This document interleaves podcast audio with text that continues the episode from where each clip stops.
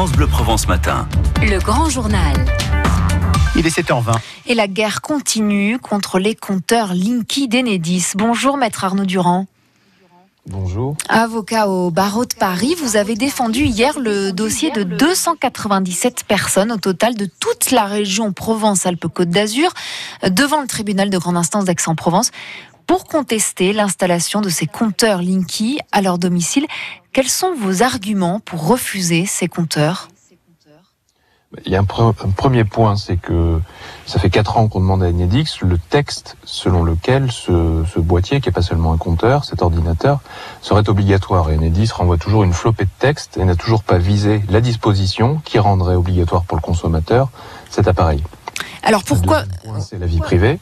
Sur la vie privée, on démontre au tribunal avec des pièces qui proviennent d'Enedis elle-même que le compteur a des, fonctions qui vont bien au-delà de tout texte. Il est extrêmement intrusif et c'est un deuxième euh, motif de refus. Et vous en avez enfin que je pourrais développer si vous le souhaitez sur la question de la santé. Oui, justement. Alors dites-nous quels sont les risques qui sont euh, invoqués. Est-ce qu'ils sont prouvés au moins? Ces risques sont prouvés non seulement parce que lorsque le Linky a été évalué, euh, on a fait croire à la population que c'était quelque chose de très faible et très rare, les, champs électromagnétiques et le Linky. On s'est aperçu, preuve à l'appui, que c'était en réalité extrêmement fréquent, il émet en permanence des ondes et que leur niveau, il est extrêmement élevé, 50 000 fois le niveau ambiant.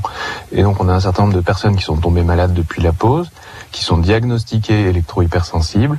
Euh, on demande euh, pour ces personnes à la justice la, la protection du juge pour ne pas subir ces nouveaux rayonnements. Alors que si effectivement une partie des scientifiques disent moi je suis pas encore sûr, je doute, etc., une autre partie, 3000 études, trouvent des effets sur ces champs électromagnétiques qui sont de nature biologique et qui provoquent des pathologies.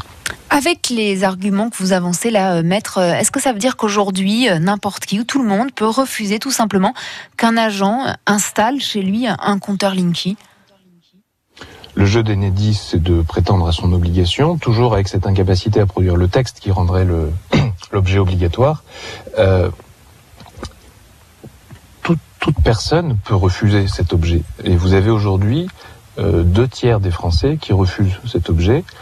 Euh, Enedis n'a pas, si vous voulez, la, capacité de l'imposer. Alors ils utilisent des stratagèmes, des ruses, des menaces, etc.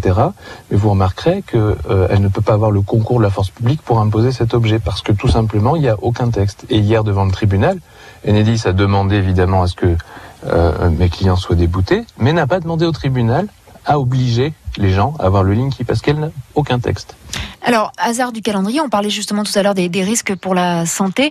Euh, on va savoir aujourd'hui si vous avez obtenu gain de cause dans une autre affaire, une étudiante euh, du Canet des Morts qui se dit justement électrosensible, qui refuse aussi ce compteur. Euh, est-ce qu'elle peut, que peut-elle espérer en fait aujourd'hui du tribunal de Draguignan? Alors cette étudiante, comme comme euh, une vingtaine d'autres personnes électro-hypersensibles qui ont obtenu gain de cause devant les TGI de Toulouse et de Bordeaux, invoquent ces arguments-là sur la santé. Et dans son cas particulier, on, était, on est en extrêmement bonne position puisque euh, euh on a le, les rapports scientifiques qui vont avec. Elle a été diagnostiquée par un, un médecin qui est professeur d'université.